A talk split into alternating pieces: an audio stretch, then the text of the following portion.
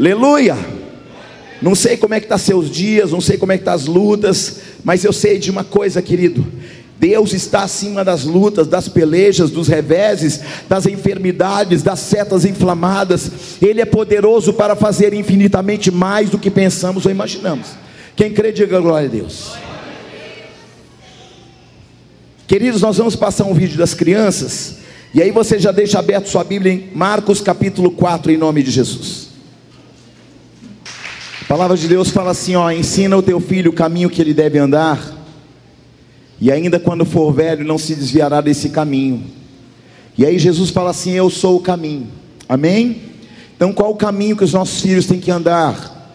Debaixo da palavra de Deus. Aleluia. Vamos ficar de pé só por um instante. Marcos 4, 26 ao 29. Diz assim: Disse também: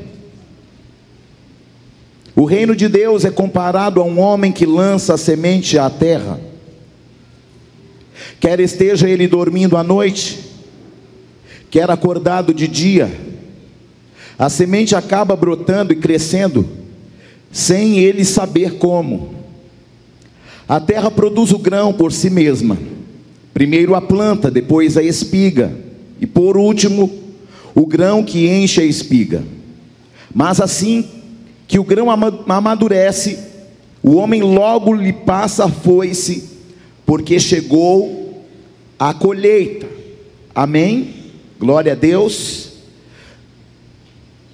Coloque a mão no teu coração e diga: Senhor, que eu possa entender a dimensão de tudo aquilo que é liberado do altar. Diga: Eu proíbo qualquer espírito de trabalhar no ambiente dos ares ou da minha mente e tudo que venha para impedir que a tua palavra prospere na minha vida eu rejeito e repreendo que a minha mente e os meus ouvidos espirituais estejam abertos e atentos para ouvir a tua voz. Pode se sentar, meus irmãos, em nome de Jesus.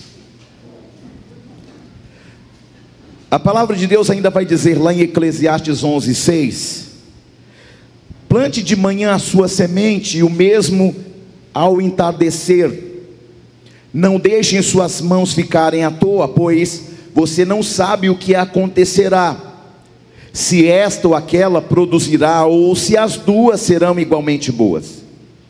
Ainda, agora em 2 Coríntios 9, 10, diz assim: Aquele que supre a semente ao que semeia, e pão ao que come, também lhe suprirá e multiplicará a semente e fará crescer os frutos da justiça.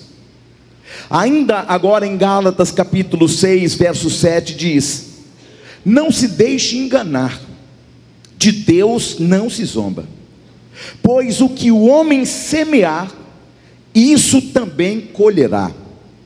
Ainda agora em Oséias 8,7, e por muito tempo, eu achava que isso era um ditado popular, mas na realidade está na Bíblia. Olha só, Oséias 8,7 diz assim: Os que semeiam vento colhem tempestades. Olha que coisa. A pergunta que eu lhe faço nesta noite é o que você está plantando. Qual é o tipo de semente que nós estamos plantando? Porque ainda em 2 aos Coríntios 9, 6 vai dizer assim: Lembrem-se, aquele que semeia pouco, pouco também colherá. E aquele que semeia com fartura, com fartura também colherá fartamente. Ainda em 2 Coríntios no capítulo 9, vai trazer uma série de chaves espirituais para que nós possamos gerar acessos. Um homem continuamente a cada ano recebia um prêmio. de maior qualidade. E cada ano os grãos produziam mais e mais abundantes e mais fartamente se tornavam. Então alguém curiosamente levanta um repórter para perguntar: Mas qual o segredo de que os seus milhos são maiores, que as espigas são mais mais robustas, e a cada ano você ganha um prêmio do melhor milho do mundo? Você tem uma explicação para nos dar?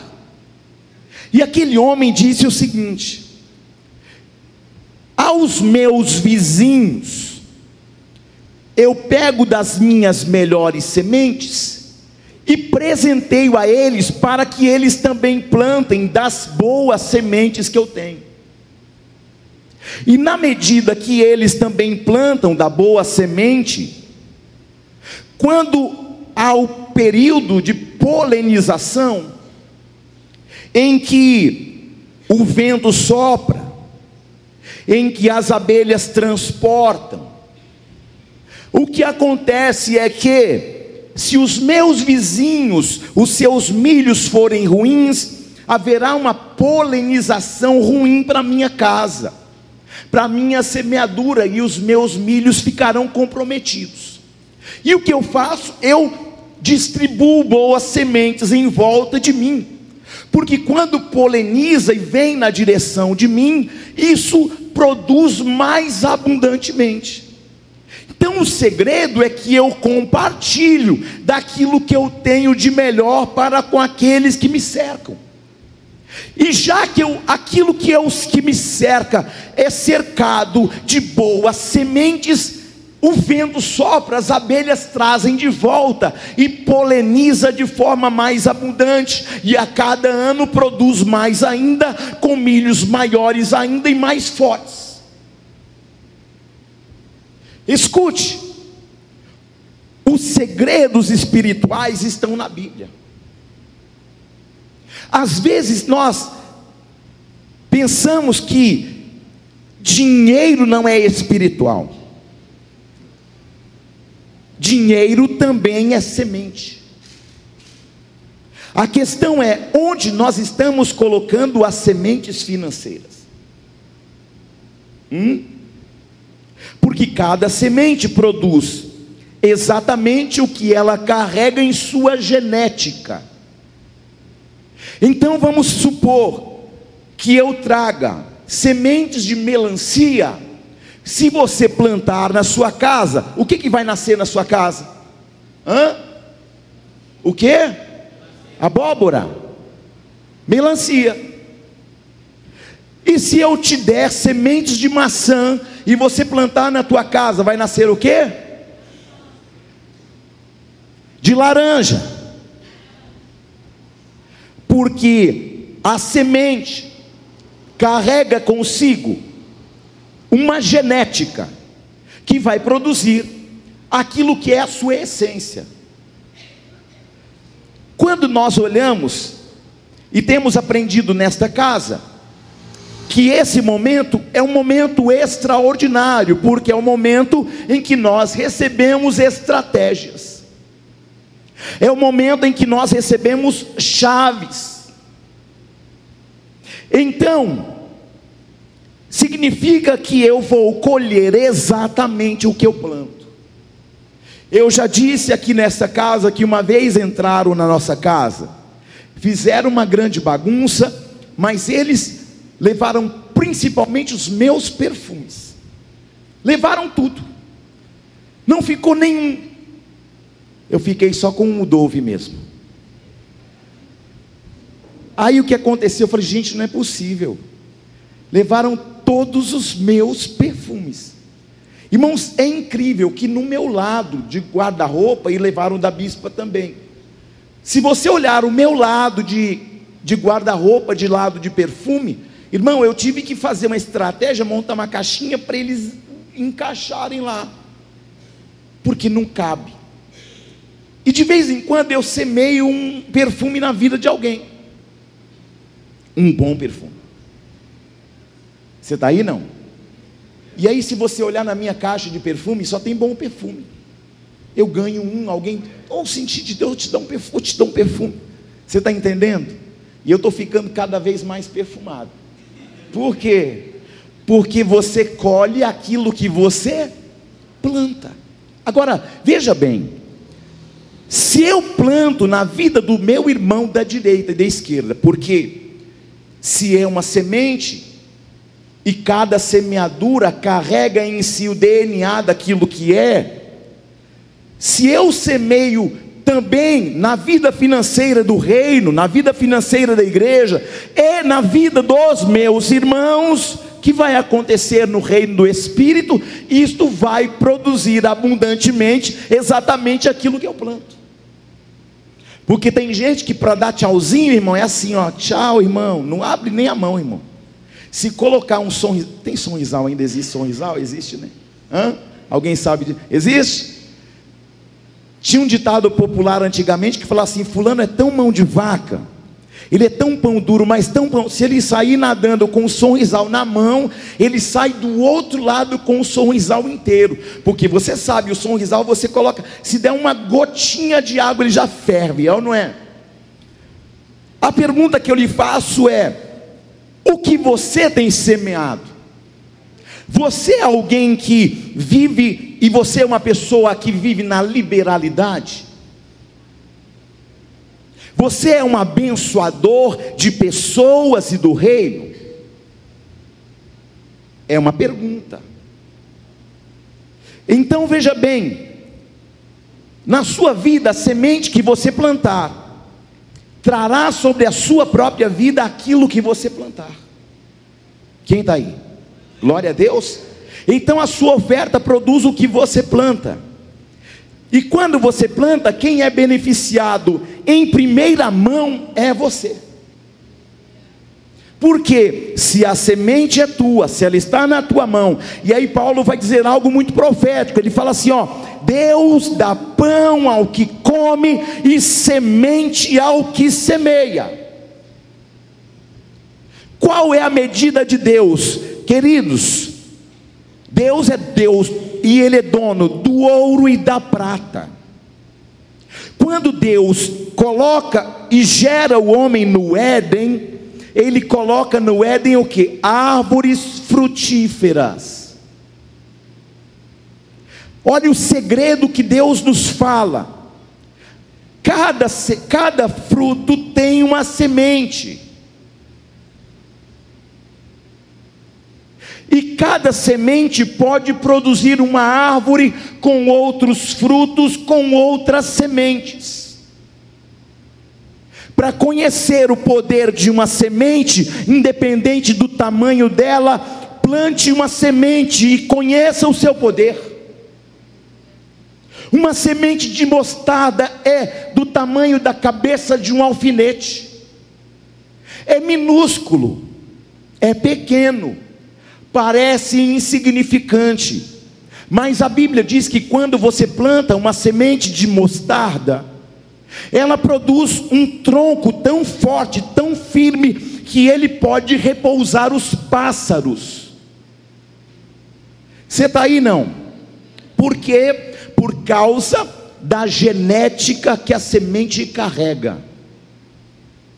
Então veja bem, a tua semente, ela produz algo na tua vida em cima do que você planta. Mas quando você olha para a igreja, ela esta semente germina espiritualmente. A semeadura da palavra que faz com que o evangelho seja pregado até os confins da terra. Esta mensagem aqui, ela está chegando em lugares que estão além das paredes da igreja, por causa que tem uma câmera aqui que faz uma captura da imagem, do som e leva uma mensagem de vida, de transformação, de cura, de semeadura na vida de alguém e vai ressignificar uma casa, uma família, uma estrutura, uma mentalidade. Por quê? Porque a palavra de Deus é uma semente.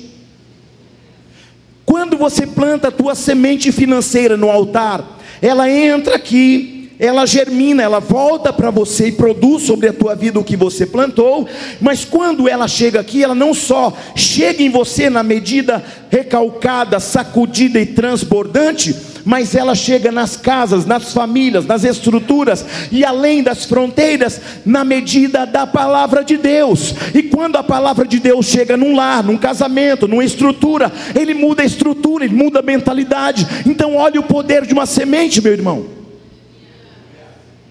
E aí eu te pergunto: o primeiro mandamento, querido, é ser frutífero. Isso significa que nós carregamos sementes. O que determina o tamanho da sua colheita é a qualidade da tua semente. E eu te pergunto, na lei da semeadura, o que é mais importante? Plantar ou colher? Hã? Quem pode chutar? que é mais importante na lei da semeadura: plantar ou colher? Porque na medida que eu planto, eu vou. Você está aí não? Você é o que você profetiza, e você tem o que você planta. Eu vou dizer de novo: você é o que você profetiza, e você tem o que você planta. Você está aí não? Então cuidado com o que você profetiza a teu respeito. Porque o que você fala ao teu respeito, ah, eu sou nada, ah, eu sou um pobre, ah, eu sou um miserável. Querido, a Bíblia fala que aquilo que você fala vira uma realidade. Que aquilo que você planta vira uma colheita. Quem planta vento colhe o quê? Pergunta é: o que, que você está plantando? Você está aí não? Essa noite é uma noite oportuna. Você está no culto mais inspirado da cidade. Por quê? Porque o Espírito Santo de Deus está aqui. Aleluia.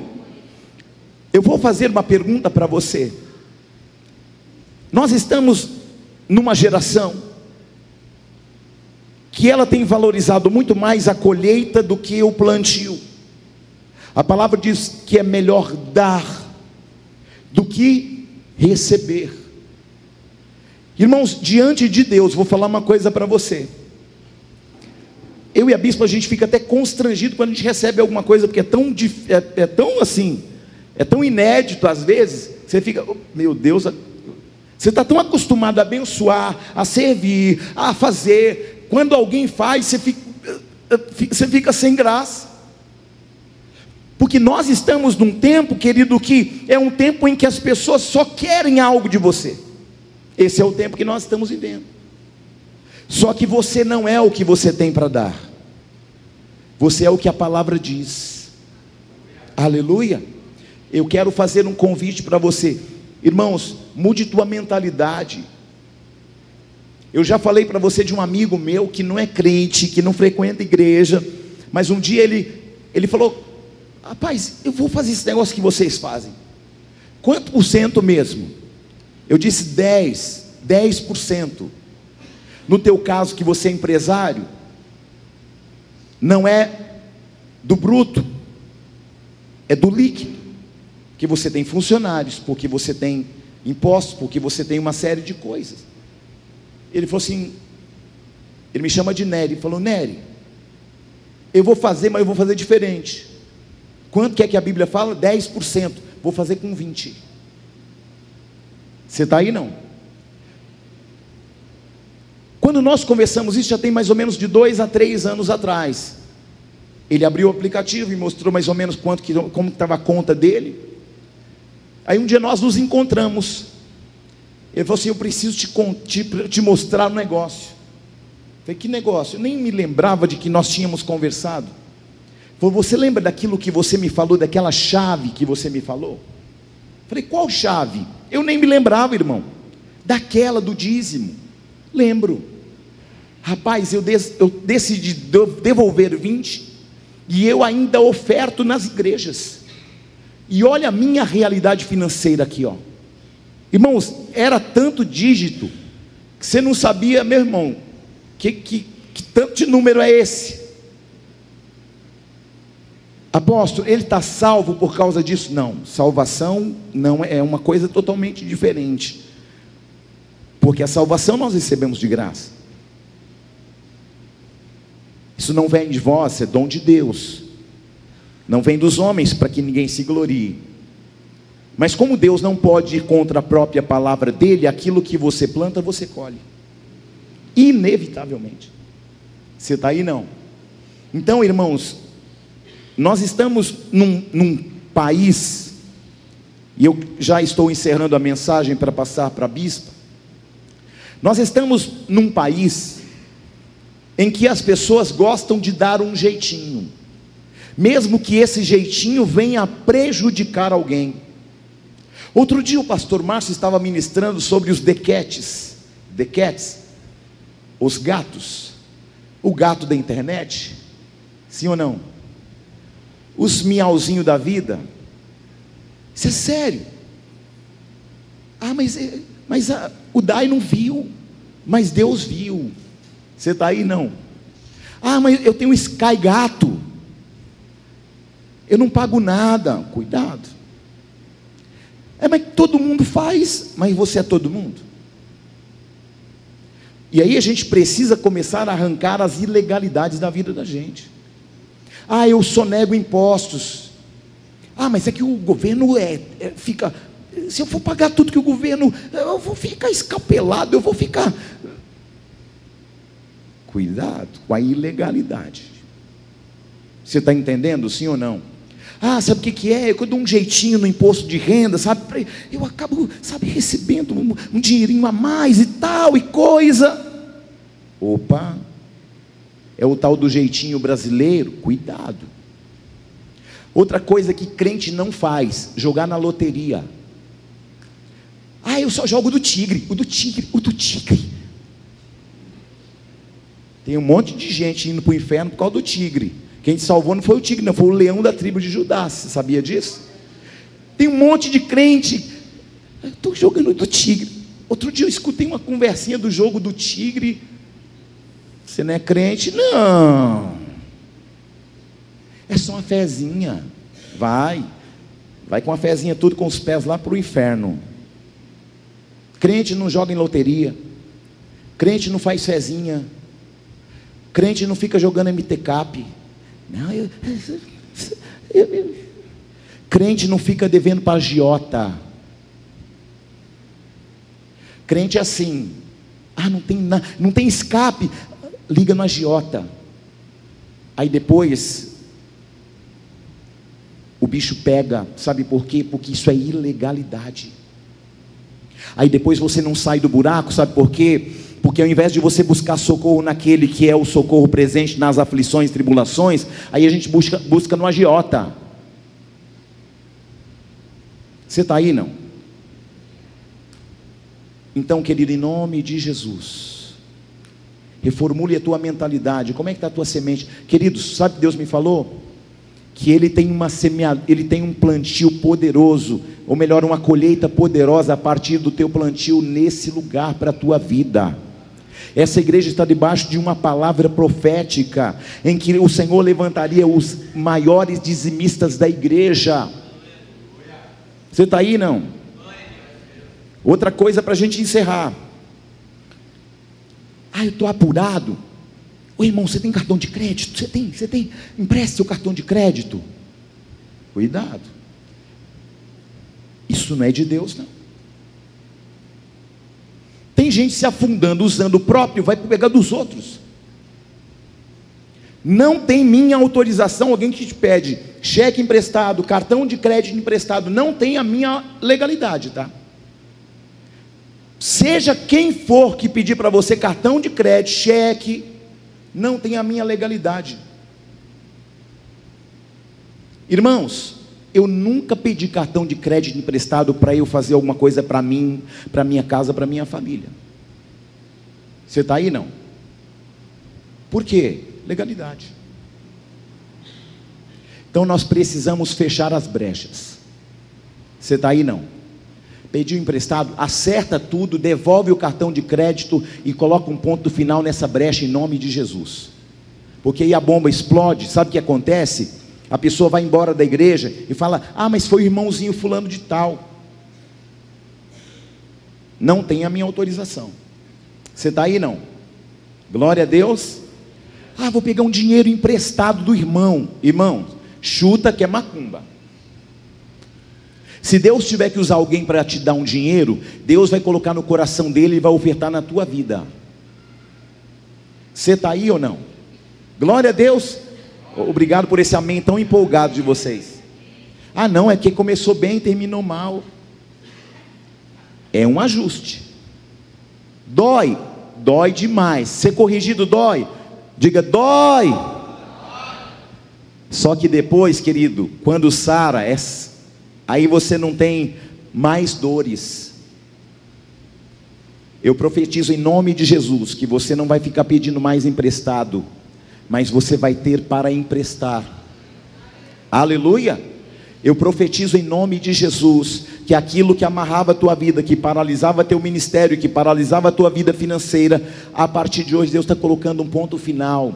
Queridos, essa noite é uma noite de fechamento de brechas, e o Senhor me deu uma palavra para eu fechar. Ele disse: Olha, todos aqueles que me roubaram nos dízimos, nas ofertas, vão levantar uma oferta pessoal para fazer correção disso. Você está aí ou não? Porque o diabo veio roubar, matar e destruir. Obviamente, no, no cerne da questão de roubar, matar e destruir, está falando de um outro contexto, mas a gente usa para o diabo também. Porque ele é ladrão, ele é mentiroso, nunca se firmou na verdade. Meu irmão, se você fechar a tua brecha hoje, ah, mas eu roubei do dízimo. Ah, já faz 10 anos que eu estou na igreja, estou roubando o dízimo. Irmão, faz 10 anos que o diabo está te roubando também. Você está aí não? Essa é uma noite para você fazer um concerto. Nós temos, irmãos, suado a camisa para pagar o, o terreno da igreja. O desafio de Josué foi abandonado. Só que a igreja, irmão, ela tem uma palavra, ela tem um compromisso. O nome dessa igreja nunca foi parar em escândalo em lugar nenhum, sabe por quê? Porque nós sempre honramos os nossos compromissos nessa casa. Alguém pode falar mal dessa casa, essa casa está cheia de defeito, e tem mesmo, que onde tem gente tem defeito, tem problema.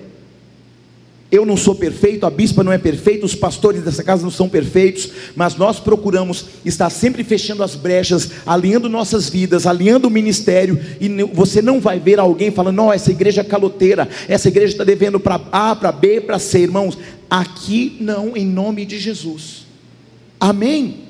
Então eu quero falar para você, ó, eu estou te dando a oportunidade de você também fazer parte de um projeto audacioso que o Senhor nos deu, de um projeto que o Senhor nos deu de construir. Irmãos, Deus nos deu um, um terreno de 6 mil metros quadrados.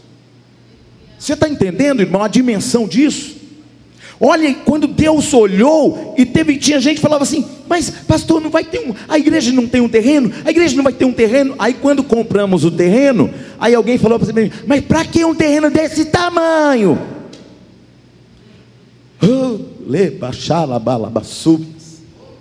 Você está entendendo? Primeiro é porque não tem, depois porque tem grande demais. Irmão, aquele terreno é do Senhor Jesus. Nós vamos construir, Deus vai fazer uma grande obra, está pequeno, ficando pequeno cada vez mais a igreja, as estruturas não suportam mais, mas aí, querido, em nome de Jesus, eu quero profetizar que Deus vai levantar valentes neste lugar e nós vamos encerrar o pagamento de forma inédita. Ó, oh, querido, ainda falta um, muito recurso para a gente pagar, mas eu profetizo que Deus vai dar recurso, que vai gerar recurso de onde não tem, e nós vamos levantar uma força-tarefa e vamos falar: Senhor, nós vamos pagar esse terreno em tempo inédito, porque nós vamos deixar um legado. Aleluia. E aí, querido, alguém falou para mim assim, mas apóstolo, o terreno está no CPF de quem? Falei, no meu. Só que já deixa eu desenhar para você entender. Está no meu, porque se der zebra, eu vou ter dívida, meus filhos vão ter dívida, meus netos vão ficar com uma dívida, e se pagar, é de vocês, mas não será meu. Então eu estou colocando meu CPF, por quê? para gerar um legado para você, para os seus filhos e para os seus netos. Não estou construindo nada para mim, querido. Não estou aqui para fazer o meu nome, não estou aqui para fazer o nome da bispa. Nós estamos aqui para que o nome de Jesus seja glorificado para sempre. Essa igreja será conhecida e notória nessa cidade, uma cidade, uma igreja de sinais, de prodígios, de maravilhas, de gente íntegra, reta, temente, gente que se dizia do mal, e alguém vai olhar e falar assim: que igreja é essa? Uma igreja que o Espírito Santo tem liberdade de fazer o que tem para fazer em nossa vida e através dela. Você faz parte disso, se você quiser.